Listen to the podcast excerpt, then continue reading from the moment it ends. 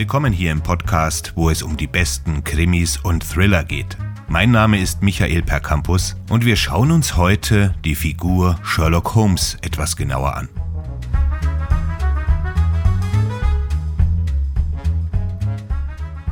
Sherlock Holmes ist neben Dracula jene fiktive Figur, die in der Popkultur am meisten adaptiert und inszeniert wurde. Dass der Detektiv auf der ganzen Welt bekannt ist, liegt aber nicht an den kongenialen Originalgeschichten, sondern an den unzähligen Filmen, Theaterstücken, Musicals und Comics. Fast alle Symbole und Sätze, die aus den vielen Fernseh-, Film-, Theater- und anderen grafischen Reproduktionen stammen und die heute scheinbar zum Kanon gehören, wie etwa der Deerstalker-Hut, kommen in den Texten überhaupt nicht vor. Aber während diese dazu neigen, mit der Mode zu wechseln, scheinen die Originalgeschichten von Sir Arthur Conan Doyle, die immer wieder bearbeitet werden, sich in unserem kollektiven Bewusstsein festzuhalten, wie nichts vor oder nach ihm. 1893 stieß der Autor Sir Arthur Conan Doyle den Detektiv Sherlock Holmes von einer Klippe. Die Klippe befand sich in der Schweiz. Es sind die berühmten Reichenbach-Fälle, die unter ihr dahinbrausen. Aber Conan Doyle war gar nicht vor Ort. Er erledigte die Drecksarbeit von seinem Haus in London aus, indem er schrieb. Ich nehme schweren Herzens meine Feder in die Hand, um diese letzten Worte zu schreiben, mit denen ich die einzigartigen Gaben festhalten werde, mit denen mein Freund Sherlock Holmes ausgezeichnet wurde, sagt der Erzähler Dr. John Watson in Conan Doyles letzter Geschichte Das letzte Problem, die im Dezember 1893 im Magazin The Strand erschien.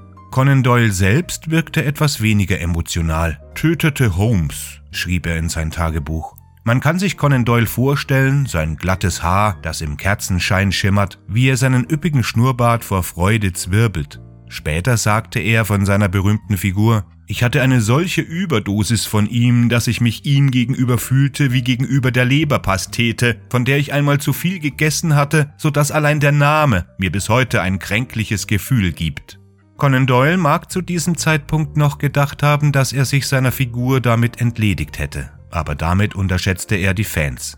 Die öffentliche Reaktion auf Holmes Tod war anders als alles, was die Welt der Fiktion jemals vorher erlebt hatte. Mehr als 20.000 Strand-Leser kündigten ihre Abonnements, empört über Holmes vorzeitigen Tod. Das Magazin überlebte kaum. Selbst die Mitarbeiter bezeichneten Holmes Tod als ein absolut schreckliches Ereignis. Der Legende nach trugen junge Männer in ganz London schwarzes Trauerflor. Leser schrieben wütende Briefe an die Redaktion. Es wurden Clubs gegründet, in denen es ausschließlich um die Rettung von Holmes Leben ging. Und Conan Doyle war schockiert über das Verhalten der Fans. Das hatte es vorher noch nicht gegeben. Sie wurden zu diesem Zeitpunkt noch nicht einmal als Fans bezeichnet. Der Begriff, eine Kurzform für Fanatiker, wurde zu dieser Zeit gerade mal für amerikanische Baseball-Begeisterte verwendet. In der Regel akzeptierten die Leser, was in ihren Büchern geschah. Jetzt begannen sie ihre Lektüre persönlich zu nehmen und zu erwarten, dass ihre Lieblingswerke bestimmten Erwartungen entsprechen.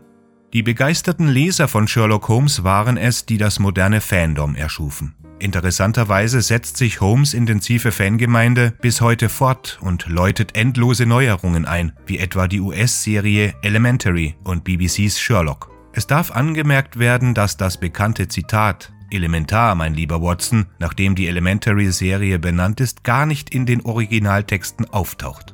1887 erschien der erste Roman mit dem Detektiv, eine Studie in Scharlachrot. Von Beginn an war er so beliebt, dass Conan Doyle bald darauf bereits zu bereuen begann, ihn überhaupt erschaffen zu haben, denn diese Geschichten überschatteten alles, was Doyle für sein ernsthaftes Werk hielt, etwa seine historischen Romane.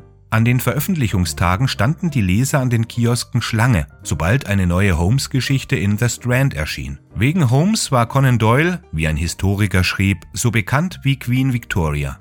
Die Nachfrage nach Holmes Geschichten schien endlos. Aber obwohl The Strand Conan Doyle gut für seine Geschichten bezahlte, hatte dieser nicht vor, den Rest seines Lebens mit Sherlock Holmes zu verbringen. Als er 34 Jahre alt war, hatte er genug. Also ließ er Professor Moriarty Holmes die Wasserfälle hinunterstoßen. Acht lange Jahre widerstand Conan Doyle dem Druck, der allerdings mit der Zeit so groß wurde, dass er 1901 eine neue Geschichte schrieb. Der Hund von Baskerville. Aber in diesem Fall arbeitete Holmes noch vor dem verhängnisvollen Sturz. Erst 1903 in Das leere Haus ließ er Sherlock Holmes mit der Begründung auferstehen, nur Moriarty sei in diesem besagten Herbst gestorben, während Holmes seinen Tod nur vorgetäuscht habe. Die Fans waren zufrieden.